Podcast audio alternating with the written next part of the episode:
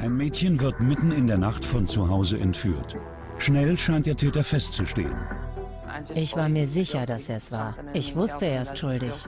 Ich habe ihr nichts getan. Mit dem Tod dieses Mädchens habe ich nichts zu tun. Doch dann liefert moderne Fototechnik einen Hinweis, der ohne sie niemals entdeckt worden wäre. Ich habe Angst, dass es jemand anderes war. Jeder ist verdächtig. Man traut niemandem mehr.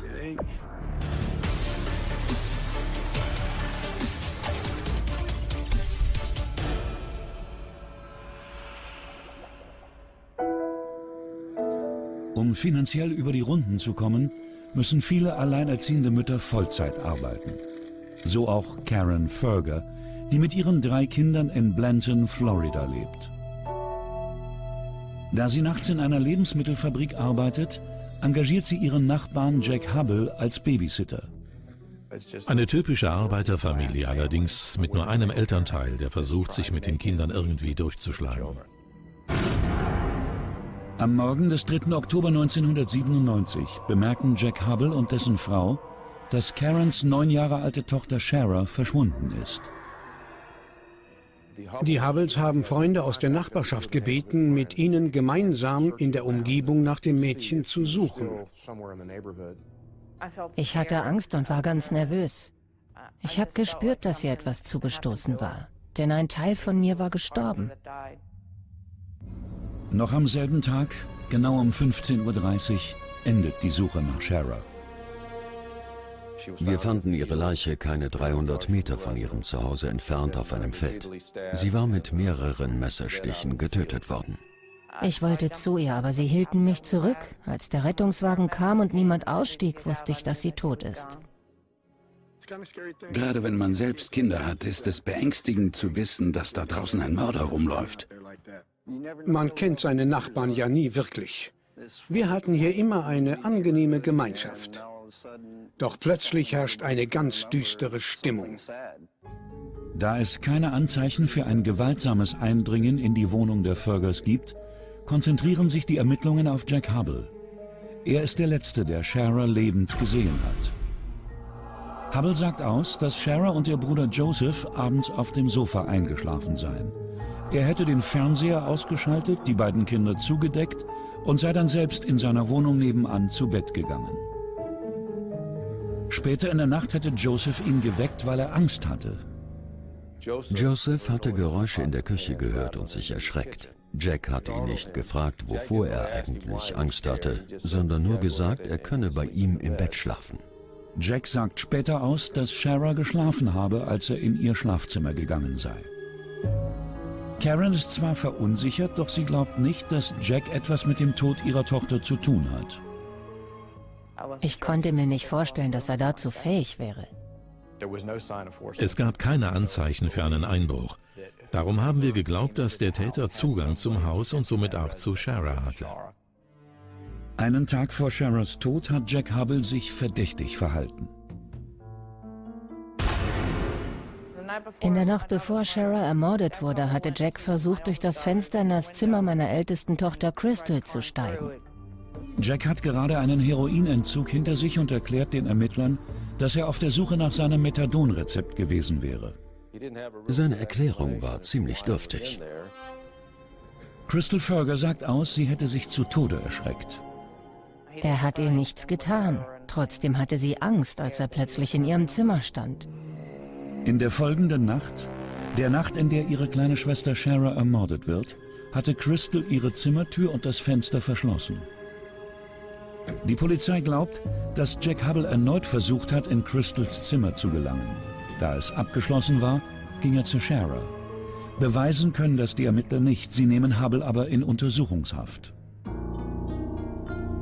Der Tod der kleinen Shara, über den auch nationale Medien berichten, erschüttert die Einwohner von Blanton in Florida. Wer immer sie umgebracht hat, wird dafür bezahlen. Sie war ein unschuldiges Kind, das niemandem etwas getan hat. Bei der Obduktion findet der Rechtsmediziner Hinweise darauf, dass Shara vor ihrem Tod sexuell missbraucht wurde und dass sie mit zwei unterschiedlichen Waffen ermordet wurde. Eine der Waffen hatte eine schmale, scharfe Klinge. Wir vermuteten, dass es ein Messer war. Die andere war eher rund und ähnelte stark einem Kreuzschlitzschraubenzieher.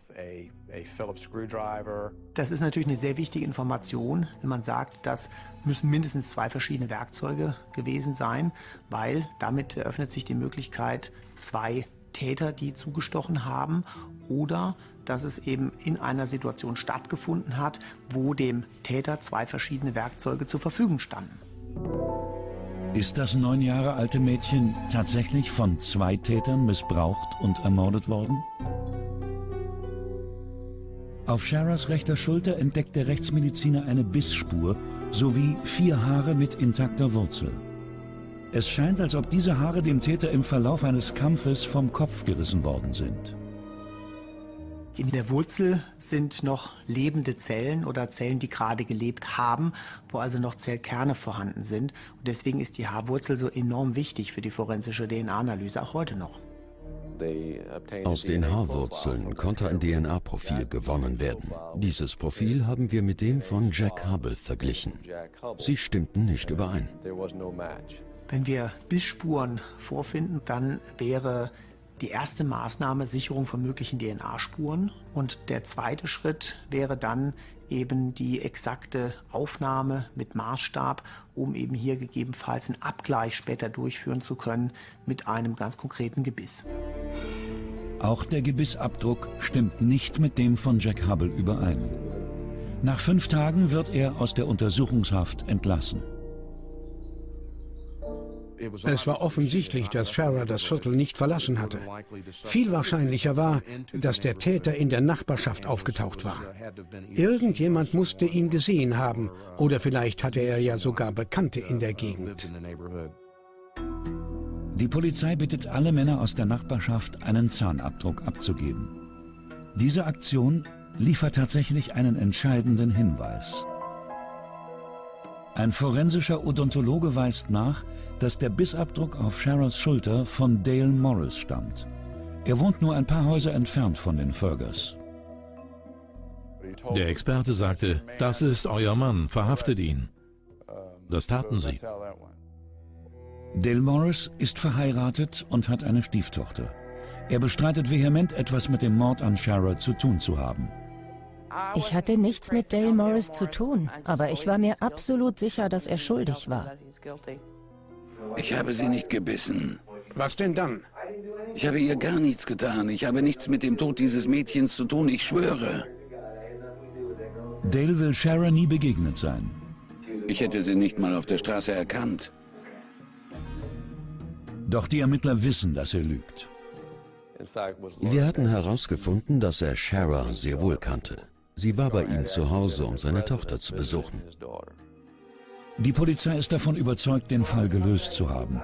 Und während des Verhörs scheint Morris kurz davor zu sein, ein Geständnis abzulegen. Warum haben Sie das getan? Ich weiß nicht. Wenn, dann muss ich es wohl im Schlaf getan haben. Das war eine spontane, unbewusste Äußerung. Er sagte, wenn er der Mörder wäre, hätte er sie im Schlaf getötet haben müssen. Sein übereinstimmender Zahnabdruck sowie seine rätselhafte Aussage während des Verhörs reichen aus. Dale Morris wird des Mordes an Sheriff Ferger angeklagt. Der Anwalt Tom Hanlon erhält das Pflichtmandat für Dale Morris. Er bezeichnet dessen sogenanntes Geständnis als absurd. Seine Aussage lautete, wenn es passiert ist, dann während ich geschlafen habe. Denn ich bin nie dort gewesen. Das sollte ein Geständnis sein? Das war wohl eher die Aussage eines Mannes, der ihnen höflich zu erklären versuchte, dass sie sich zum Teufel scheren sollten. Tom Hanlon ist davon überzeugt, dass der Zahnabdruckvergleich fehlerhaft ist. Deshalb verlangt er ein zweites Gutachten. Er bittet Dr. Lowell Levine, einen renommierten forensischen Zahnmediziner, um Hilfe. Dr. Levine ist der Ansicht, dass die Fotos mit den Bissspuren zu unscharf sind um eine verbindliche Aussage zu treffen. Ich habe Tom Hanlon gesagt, dass es auf jeden Fall hilfreich wäre, die Polizeifotos der Bissspuren digital nachbearbeiten zu lassen. Um ein Foto einer Bissspur für eine forensische Untersuchung abzugleichen, sollte das Foto eine ausreichende Tiefenschärfe haben und es sollte nach Möglichkeit maßstabsgetreu sein. Tom Hanlon wendet sich daraufhin an die NASA. Die dortigen Experten für digitale Bildbearbeitung empfehlen in diesem Fall den Einsatz von Lucis, einer Software, mit Hilfe derer sich die Fotoqualität deutlich verbessern lässt. Das menschliche Auge kann ungefähr 32 Kontraststufen erkennen. Ein normales Foto hat 255. Das heißt, es gibt mehr Bildinformationen, als unser Auge erkennen kann, weil die Kontraste so fein sind, dass wir sie nicht mehr wahrnehmen. Lucis verstärkt diese Kontraste, damit sie für uns deutlich werden. Nach der digitalen Bearbeitung ist der Gebissabdruck auf den Fotos sehr viel deutlicher zu erkennen.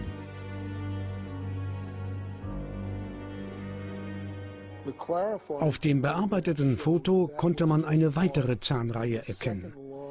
Es gab also zwei Abdrücke, beziehungsweise den Abdruck eines kompletten Gebisses, Ober- und Unterkiefer. Eine Zahnreihe davon hatten wir vorher gar nicht erkannt. Die wurde erst durch die Bildbearbeitung sichtbar. Jetzt kann Dr. Levine den vollständigen Gebissabdruck vom Foto mit den Zähnen von Dale Morris vergleichen. Liegt ein maßstabsgetreues Foto vor, das weder vergrößert noch verkleinert ist, kann man dieses Foto mit dem Gipsabdruck eines potenziellen Täters vergleichen. Man kann das Gipsmodell auf das Foto halten und dann Aussagen treffen, ob es Übereinstimmungen gibt oder nicht. Ich kam zu dem Ergebnis, dass die Bissspuren nicht von Dale Morris stammen konnten. Als ich mit Dr. Levine sprach, erklärte er mir, warum die Bissspuren nicht von Dale Morris sein konnten. Nach unserem Treffen war ich überzeugt, dass wir den falschen Mann festgenommen hatten. Sie konnten Ihre Frau lange nicht in den Arm nehmen, oder? Ja, viereinhalb Monate. Ich konnte sie viereinhalb Monate lang nicht berühren. Wir konnten nur eine Stunde pro Monat miteinander sprechen. Selbst da waren wir durch eine Glasscheibe getrennt. Immer nur eine Stunde. Einer der Ermittler fuhr später zu Dale Morris nach Hause, um sich bei ihm zu entschuldigen. Morris nahm die Entschuldigung an und verzieh ihn. Ich war vollkommen sicher, dass Dale Morris schuldig war. Doch das Gutachten des forensischen Odontologen hat den Nachbarn zweifelsfrei entlastet. Inzwischen sind sechs Monate vergangen, in denen es keine neuen Erkenntnisse gibt. Wir mussten uns eingestehen, dass wir nicht wussten, wer dieses Verbrechen begangen hatte. Die Leute in der Gemeinde waren deswegen verständlicherweise sehr aufgebracht. Ich bin beunruhigt, dass es jemand anderes war. Die Stimmung hier ist wirklich bedrückend. Man traut niemandem mehr. Die Leute sehen sich um und fragen sich, wer es wohl gewesen sein könnte. Wir haben wirklich hart gearbeitet, um diesen Fall zu lösen. Uns war klar, dass wir den Täter finden müssen. Wir konnten nicht aufgeben. Die Ermittler starten erneut eine große Befragung in der Nachbarschaft. Vielleicht haben sie beim ersten Mal etwas übersehen. Sie sprechen auch mit Shara Fergers Onkel Gary Cochran. Er war am Tag vor dem Mord mit seiner Nichte auf einem Fest ganz in der Nähe. Wer immer das war, wird dafür bezahlen. Sie war ein unschuldiges Kind, das niemandem etwas getan hat. Wir sind nicht gut miteinander ausgekommen. Nachdem ich mich von Sharas Vater getrennt hatte, hat er mich gehasst, weil ich nicht wollte, dass sie ihren Vater besucht. In der Tatnacht war der Mörder durch die Hintertür ins Haus gelangt, deren Schloss kaputt war. Gary Cochran wusste das. Doch Gary Cochran behauptet, ein Alibi für die Nacht zu haben, in der seine Nichte ermordet wurde. Eine komplexe Geschichte. Angeblich war er etwas trinken, aber nicht hier in der Gegend. Danach hätte er noch mit ein paar Leuten gefeiert. Als wir sein Alibi überprüften, stellten wir fest, dass er nicht die Wahrheit gesagt hatte. Gary Cochran gibt freiwillig eine DNA-Probe ab. Sie passt nicht zu den Haaren, die am Tatort gefunden wurden. Doch die Ermittler bleiben an ihnen dran. Sie finden heraus, dass Gary Cochran bereits wegen diverser Drogendelikte im Gefängnis gesessen hat. Dort war er aufgrund eines eigenartigen Verhaltens aufgefallen. Wir sprachen mit einigen Mitgefangenen und erfuhren, dass er mindestens sechs Häftlinge gebissen hatte. Das ist noch nicht alles. Seine Ex-Frau sagte aus, dass er sie beim Sex manchmal so heftig gebissen hatte, dass sie blutete. Damit ist Cochran jetzt der Hauptverdächtige. Denn auch seine Nichte Shara Ferger ist von ihrem Angreifer gebissen worden. Die Ermittler nehmen einen Abdruck von Gary Cochrans Gebiss und lassen ihn von Dr. Levine untersuchen. Dem Experten fällt sofort eine charakteristische Besonderheit auf. Gary Cochrans Gebiss zeigt zwei sehr ungewöhnliche Merkmale. Zwischen zwei der vorderen Backenzähne hat er eine Lücke. Ein Zahn ist verdreht und der andere muss wohl irgendwann abgebrochen sein. Diese Zähne hinterlassen jedenfalls sehr charakteristische Bissspuren. Je individueller eine Bissspur ist, das heißt, je mehr Zahncharakteristika eine Bissspur aufweist, je wahrscheinlicher ist es, dass man einen potenziellen Täter überführen kann. Aber stimmen die Abdrücke von Gary Cochrans Zähnen mit den Bissspuren auf Shara Fergers Schulter überein? Ich habe der Polizei gesagt, dass es Cochran war. Cochran ist völlig außer sich. Wie schon Jack Hubble und Dale Morris vor ihm behauptet auch er, nichts mit dem Mord zu tun zu haben. Man würde ihn zu Unrecht beschuldigen. Gary Cochran meinte, dass er sie vielleicht früher am Tag beim Spielen in die Schulter gebissen hätte. Die Ermittler wollen von dem forensischen Zahnmediziner wissen, ob die Bissspuren auch mehrere Stunden vor Sharas Tod entstanden sein könnten. Durch farbliche Veränderungen und auch durch Heilungsprozesse kann man Aussagen dazu treffen, ob die Bissspur relativ frisch ist oder sich in Abheilung befindet. Für mich sah es nach einer perimortalen Verletzung aus, also einer Verletzung, die ihr zum Zeitpunkt des Todes zugefügt wurde und nicht wie behauptet schon etwa sechs Stunden zuvor. Da das sichergestellte DNA-Profil nicht mit dem von Cochrane übereinstimmt, vermuten die Ermittler, dass es einen zweiten Täter gibt. Wollten wir diesen Fall lösen, mussten wir herausfinden, von wem die DNA stammte, die zu den gefundenen Haaren passte. Gary Cochran macht keine Aussagen darüber, ob er einen Komplizen hatte. Uns fehlte ein Puzzleteil. Wir mussten denjenigen finden, dessen DNA zu den Haaren passte, die auf der Leiche gefunden worden waren. Die Suche in der nationalen DNA-Datenbank liefert keinen Treffer. Dann erhält die Polizei einen wichtigen Hinweis. In der Nacht, in der Shara ermordet wurde, hat ein Zeuge Gary Cochran zusammen mit dem 18 Jahre alten Steve Cannon gesehen. Das macht die Ermittler misstrauisch. Denn bei einer früheren Befragung hatte dieser Steve Cannon behauptet, weder Gary Cochran noch irgendjemanden aus der Familie Ferger zu kennen. Ich kannte Steve seit er ein kleiner Junge war. Ich war mit seiner Tante und seiner Mutter befreundet. Wir haben uns oft getroffen und die Kinder sind immer zusammen in den Park gegangen. Laut Karen Petty war Steve Cannon mal mit ihrer ältesten Tochter Crystal zusammen. In der Zeit war er auch häufiger bei ihnen zu Hause. Der Zeuge berichtet außerdem, dass Gary Cochran und Steve Cannon in der Mordnacht zusammen Drogen genommen haben. Als sie in der Nacht unterwegs zu einer Bar waren, haben sie einen Zwischenstopp eingelegt, um Drogen zu kaufen. Die Polizisten nehmen eine Speichelprobe von Steve Cannon und schicken sie zum DNA-Abgleich ins Labor. Acht Wochen später erhalten die Ermittler endlich die Antwort, auf die sie so lange gewartet haben. Mit dem DNA-Profil hatten wir die eindeutige Aussage. Denn bei 2,9 Milliarden Vergleichsproben hätte nur eine davon dieselbe DNA. Die Haare auf der Leiche stammten von Steve Cannon. Das war ein zweifelsfreier Beweis, der durch nichts widerlegt werden konnte. Also diese Wahrscheinlichkeitsaussagen sind, die man heute mit dem genetischen Fingerabdruck erreicht, eigentlich exorbitant. Das heißt, wir gehen eigentlich davon aus, dass wenn wir einen kompletten genetischen Fingerabdruck erstellen können, dass wir dann diese Spur zweifelsfrei einer Person zuordnen können. Das war wie ein Sechser im Lotto.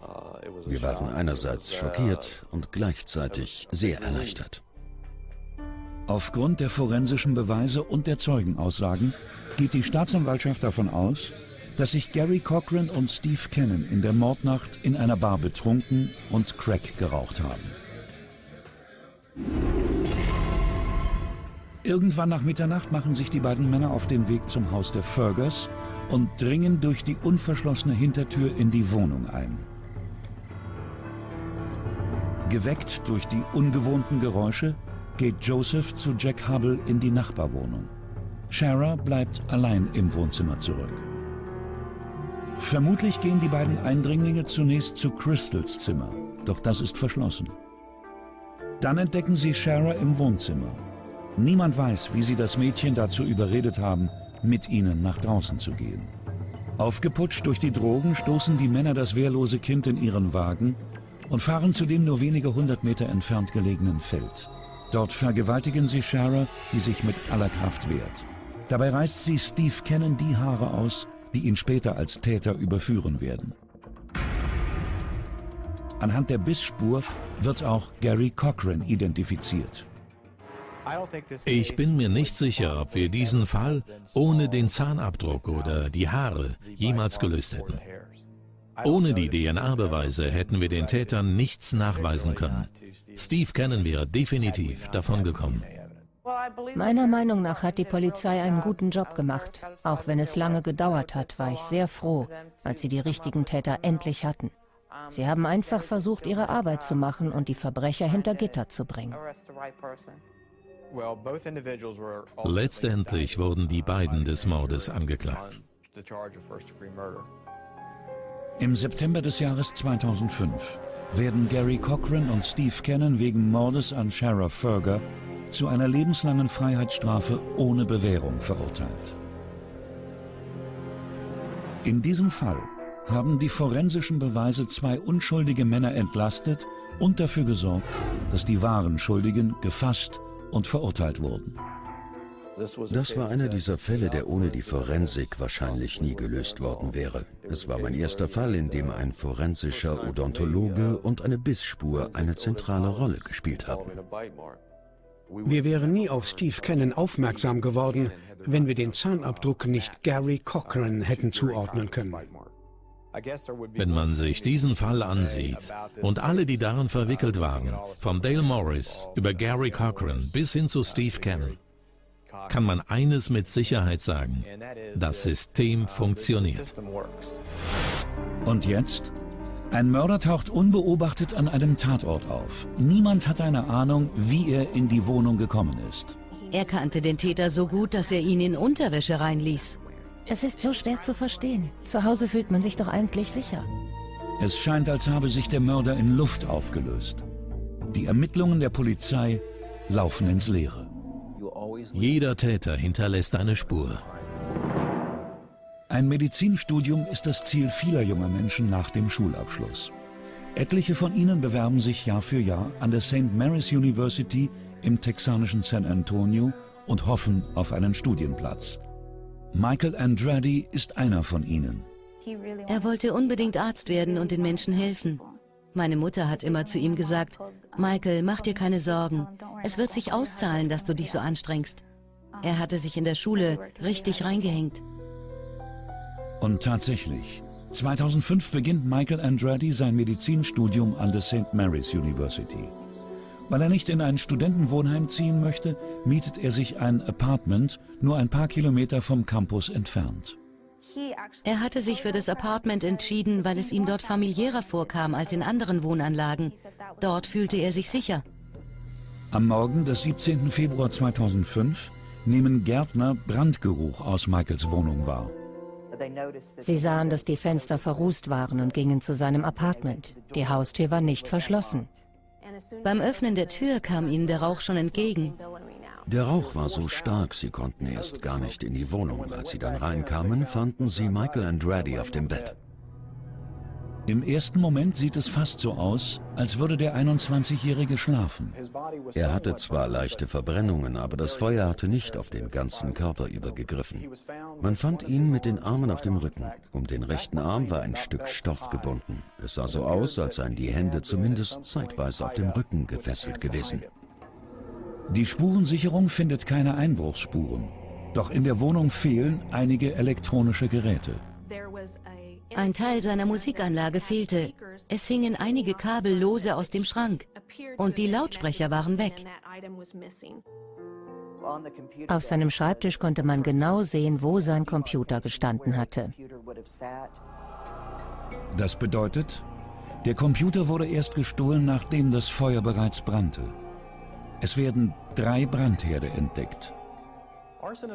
Die Brandermittler stellten fest, dass das Feuer ohne Brandbeschleuniger entzündet wurde, also weder mit Benzin noch mit Flüssiganzünder, nichts, was einen starken Brand mit einer großen Flamme auslösen würde. Einer der drei Brandherde war ein großer Ohrensessel in der Nähe der Küche. Ein weiterer befand sich am Fußende des Bettes. Und das dritte Feuer brach im Wandschrank des Schlafzimmers aus. Ich habe schon viele Krimis gesehen und das sah eindeutig nach Vertuschung aus. Drei Brandherde. Also war klar, dass nicht Michael das Feuer gelegt haben konnte. Offensichtlich hatte jemand versucht, seine Spuren in der Wohnung zu verwischen. Michaels Leiche ist nur mit Boxershorts und einem T-Shirt bekleidet. Es scheint, als hätte er seinen Mörder gekannt, weil er ihm oder ihr nur in Unterwäsche die Tür geöffnet hat. Er kannte denjenigen so gut, dass es ihm nichts ausmachte, vor ihm Unterwäsche zu tragen. Hätte er den Täter nicht gekannt, hätte er sich vor dem Öffnen der Tür vermutlich etwas übergezogen. Da am Tatort kaum verwertbare Spuren gefunden werden, hoffen die Ermittler, dass die gestohlenen Geräte Hinweise auf den Mörder liefern. Es gibt immer die Chance, auf diese Weise jemanden zu finden. Manchmal prahlt der Täter mit seinem Verbrechen. Oder gestohlene Gegenstände tauchen irgendwo wieder auf, die sich bis zum Täter zurückverfolgen lassen. Die Leiche von Michael Andretti wird obduziert. Bei jeder Brandleiche geht es um die Frage, hat der, die Person zum Zeitpunkt des Ausbruchs des Brandes noch gelebt oder nicht. Dafür haben wir zwei wichtige Kriterien. Einmal schauen wir, ob noch Ruß eingeatmet wurde und dann schauen wir, ob ein entsprechender Kohlenmonoxid-Hämoglobin-Gehalt ausgebildet ist in dem Blut. Also brauchen wir eine Laboranalyse. Die Rechtsmedizinerin stellte fest, dass Michael bereits tot war, als der Brand ausbrach, denn in seiner Lunge war kein Rauch. Die Rußablagerungen auf seinem Körper zeigten, dass das Opfer in Bauchlage starb, denn auf seinem Rücken war besonders viel Ruß. Die Todesursache lautet, Michael Andretti wurde mit einem abgerissenen Stück Bettlaken so lange stranguliert, bis er starb. Auf der Leiche findet die Rechtsmedizinerin Susanna Dana Reste von Dämmmaterial. Das ist seltsam, da der Brand keine Bauschäden in der Wohnung verursacht hat. Diese Glaswolle habe ich nur auf dem Opfer gefunden. Es war eigentlich nur möglich, dass die Wolle vom Täter auf Michael gerieselt war, während er ihn erwürgt hat. Hätte der Brand Schäden am Bau verursacht, dann wären auch Holzstücke, Asche, Nägel oder Schrauben gefunden worden, die von der Decke gefallen wären. Die Ermittler suchen nach Verdächtigen.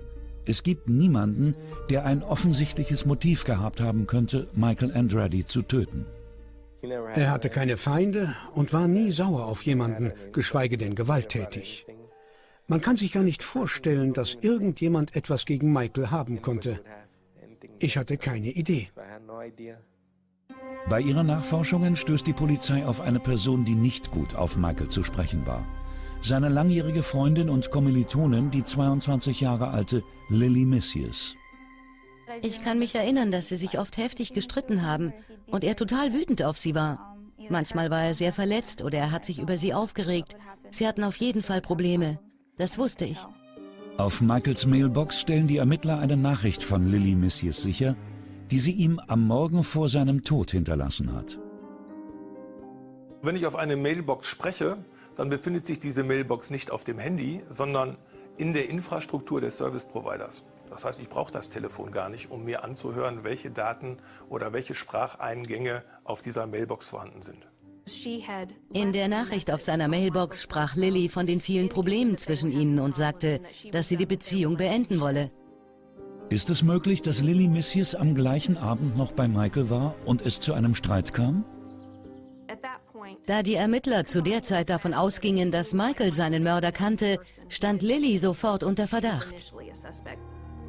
Doch die junge Frau hat ein Alibi. Zur Tatzeit hat sie gearbeitet. Damit wird der Verdacht gegen Lily Missius fallen gelassen. Sie ist uns sehr entgegengekommen. Sie war bereit auszusagen und ließ uns ihre Wohnung und ihr Auto durchsuchen. Dann liefert Michaels Schwester Stephanie einen Hinweis. Sie sagt aus, ihr Bruder hätte ihr von einem Mann aus der Wohnanlage erzählt, der ihm unangenehm aufgefallen sei. Dieser Typ hatte nur mit ihm geredet, aber Michael meinte, dass er sich dabei unwohl gefühlt hätte. Er wusste auch nicht genau wieso. Er hatte nichts Merkwürdiges zu ihm gesagt, trotzdem hatte er ein ungutes Gefühl. Es war wohl die seltsame Ausstrahlung des Mannes. Den Namen des Nachbarn nannte Michael Andretti seiner Schwester nicht. Sie weiß auch nicht, wie der Mann aussieht und wo er in der Anlage wohnt. Zu dem Zeitpunkt hatten die Ermittler ein Verbrechen, einen Tatort und ein ganzes Universum an möglichen Tätern. Doch was sie nicht hatten, war ein wirklicher Anhaltspunkt, der zu einer konkreten Person führte. Da die Ermittlungen in einer Sackgasse stecken, bittet die Polizei die Öffentlichkeit um Mithilfe. Mit Erfolg. Nach vier Tagen meldet sich ein anonymer Anrufer. Die Hinweise des Anrufers waren erstaunlich detailliert. Mit verblüffender Sachkenntnis erklärt der anonyme Anrufer der Polizei, dass der Täter nicht durch die Tür oder ein Fenster in Michael Andretti's Apartment eingedrungen ist, sondern über eine Zwischendecke im Dachboden. Der Mann wusste nicht nur, dass der Laptop weg war, sondern auch, was sich darauf befand. Diese Information war nie veröffentlicht worden. Da stellt man sich die Frage, wie kommt jemand an diese Informationen? Zunächst gehen die Ermittler dem Hinweis nach, dass der Täter über den Dachboden in Michaels Wohnung gestiegen sein soll. Sie untersuchen die Decke seines Apartments und finden in einem Einbauschrank tatsächlich eine Öffnung, die zum Dachboden führt. Schnell stellen die Ermittler fest, dass man über diese Zwischendecke ein weiteres Apartment erreichen kann. Das Dämmmaterial auf dem Boden der Decke ist nur lose befestigt und lässt sich einfach entfernen. Dadurch kann man problemlos von Michael Andretti's Apartment in die Nachbarwohnung gelangen. Dass die beiden Apartments über den Dachboden miteinander verbunden waren, hätte ich nie gedacht. So etwas weiß doch höchstens ein Haustechniker. Die Dämmung über den anderen Apartments war noch intakt. Nur im Apartment von Michael Andrade hatte sich Dämmmaterial gelöst.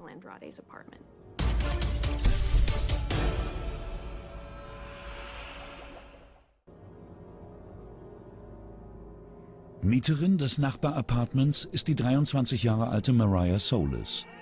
Die alleinerziehende Mutter wohnt dort mit ihrem dreijährigen Sohn.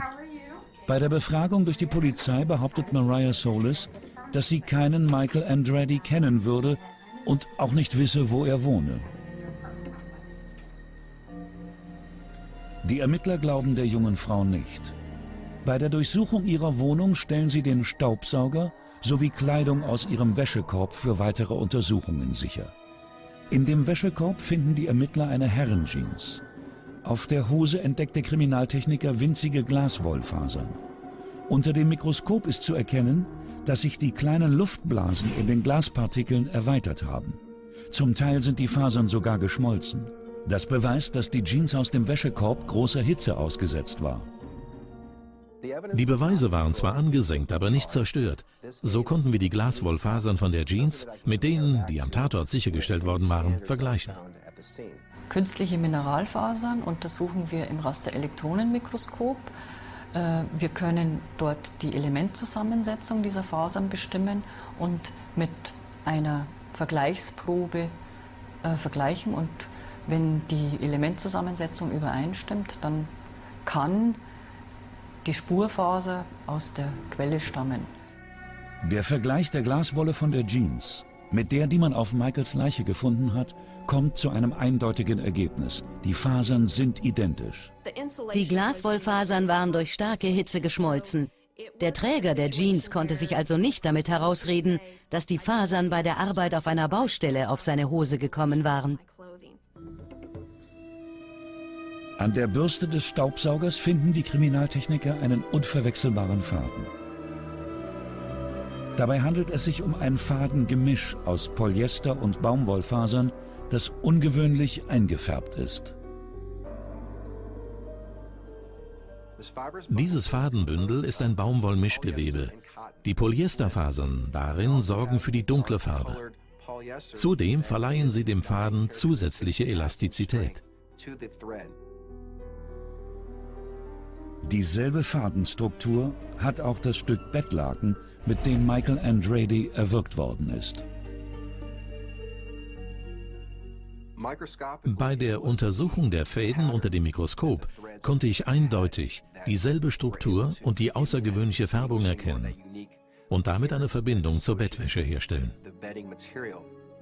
Wenn ich Textilfasern vergleiche und meine Spurfaser stimmt in allen Eigenschaften, das heißt die Materialart, die Farbe, das Fluoreszenzverhalten, wenn alle Merkmale übereinstimmen, dann können wir sagen, diese Faser kann von dem Kleidungsstück stammen.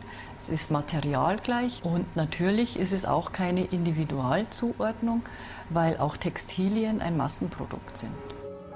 In Mariah Solis Apartment haben die Ermittler auch eine Videokamera und die Schlüssel eines Ford Pickups beschlagnahmt. Da die Videoaufnahmen darauf Michael Andrettis Familie zeigen, muss es sich um seine Kamera handeln. Und auch die Autoschlüssel passen zu Michaels Wagen. Der Pickup von Michael Andretti war ein Ford F-150 und mit den sichergestellten Autoschlüsseln ließ sich der Wagen sofort öffnen. Die Polizei befragt Mariah Solis erneut und will von ihr wissen, wem die Jeans gehört, die in ihrem Apartment gefunden wurde. Aus Angst vor juristischen Konsequenzen macht sie eine Aussage. Mariah gibt zu, dass sie sich das Apartment mit dem 25 Jahre alten Joe Luna teilt. Sie hatte Joe Luna im Internet kennengelernt. Für mich sah es so aus, als wollte sie unbedingt mit einem Mann zusammen sein. Schon kurz nach seinem Einzug hat Joe Luna dann, so glaube ich jedenfalls, diese Beziehung sehr manipuliert. Joe Luna hat wegen Autodiebstahls und Körperverletzung bereits eine fünfjährige Haftstrafe abgesessen. Mariah Solis behauptet, nichts von seiner kriminellen Vergangenheit gewusst zu haben. Joe Luna wird außerdem in Zusammenhang mit einer Einbruchserie gesucht, bei der nach einem ähnlichen Muster vorgegangen wurde wie im Fall von Michael Andretti. Der Täter brach in Wohnungen ein, zerschnitt Bettlaken zu schmalen Streifen und fesselte damit die Bewohner. In insgesamt fünf Fällen terrorisierte er seine Opfer. Es waren sogar Familien mit Kindern dabei. Er fesselte sie, bedrohte sie teilweise mit Waffen und dann raubte er sie aus. Brooke Enwick ist eines der Opfer, das brutal überfallen wurde. Es ist nicht zu verstehen. Zu Hause fühlt man sich doch eigentlich sicher. Der Täter hatte einen Fehler begangen und eindeutige Spuren in Brooke Enwicks Haus hinterlassen. In der Garage lagen zwei Zigarettenkippen. Wir rauchen nicht und auch keiner unserer Gäste hatte in letzter Zeit geraucht. Zigaretten, Kippen, Zigarettenstummel, alles was mit Tabak zusammenhängt, was der im Mund war, äh, ist ein Klassiker für genetische Fingerabdrücke. Da bleiben unheimlich viele Zellen aus von den Lippen hängen, in den Zellen von den Lippen, die da dran hängen bleiben und auch im Speichel, wo auch noch Zellen drin rumschwimmen, ist Erbsubstanz und die Erbsubstanz wird dann wunderschön aufgesaugt, getrocknet. Das ist ein perfekter Spurenträger. Die DNA vom Speichel an der Zigarette stimmt mit der von Joe Luna überein. Er ist der gesuchte Einbrecher. Es hat mich total überrascht, dass der Täter seine DNA am Tatort zurückgelassen hat. Das war so unvorsichtig, die Zigarettenkippen einfach wegzuwerfen. Nur fünf Tage nach dem Mord an Michael Andretti wird Joe Luna unter dringendem Tatverdacht verhaftet. Haben Sie Ihre Nachbarn getötet? Nein. Ich habe niemanden getötet. Punkt. In so eine Lage bringe ich mich einfach nicht. Anhand der sichergestellten Beweise können die Ermittler den Tathergang im Fall Michael Andretti sehr genau rekonstruieren. Die Staatsanwaltschaft geht davon aus, dass Joe Luna die meiste Zeit im Apartment seiner Freundin verbracht hat. Er musste sich verstecken, da die Polizei ihn wegen der Einbrüche suchte. Er vertreibt sich die Zeit und sieht sich das Apartment genauer an. Dabei entdeckt er im Wandschrank eine Luke, die zum Dachboden führt.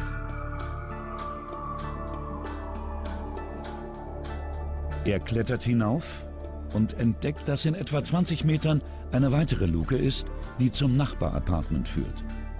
Es ist die Wohnung von Michael Andretti.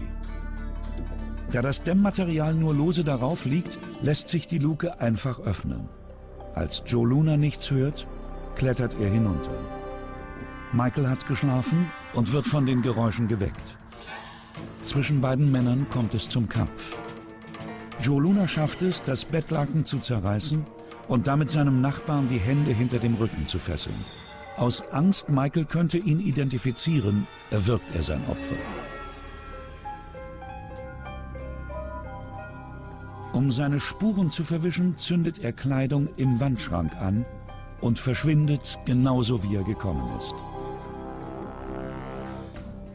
Da der Feuermelder keinen Alarm auslöst, nimmt Joe Luna an, dass das Feuer ausgegangen ist. Noch einmal klettert er über den Zwischenboden zu Michaels Apartment, um den Brand neu anzufachen.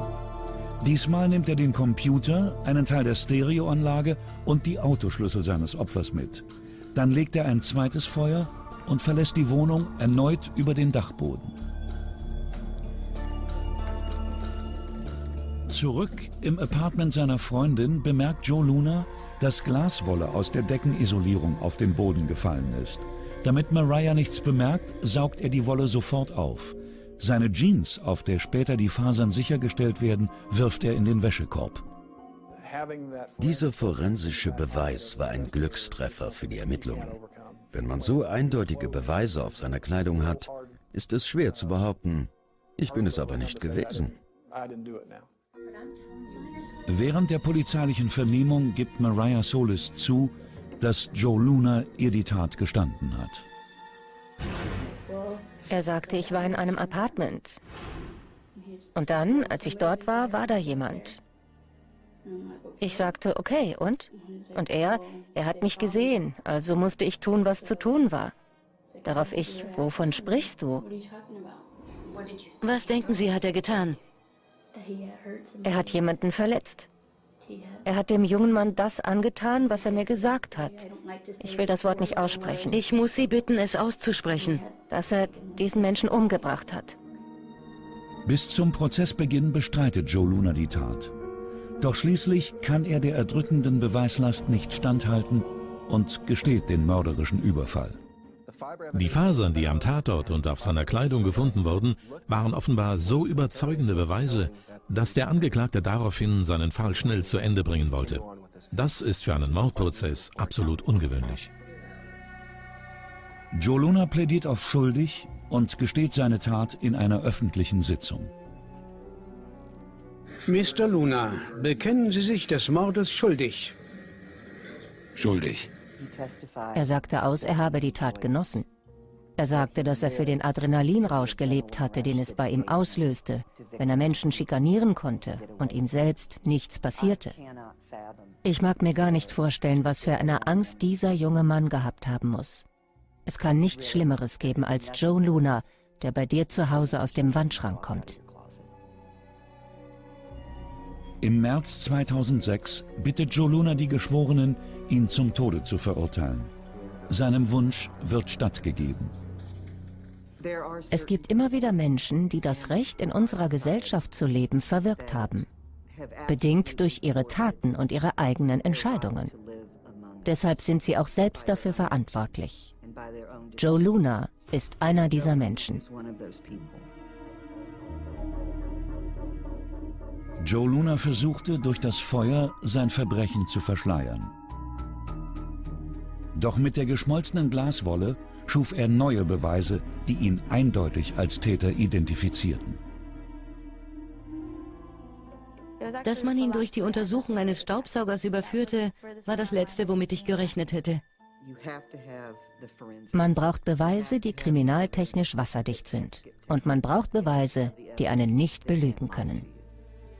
Wie mein Professor zu sagen pflegte, das perfekte Verbrechen gibt es nicht.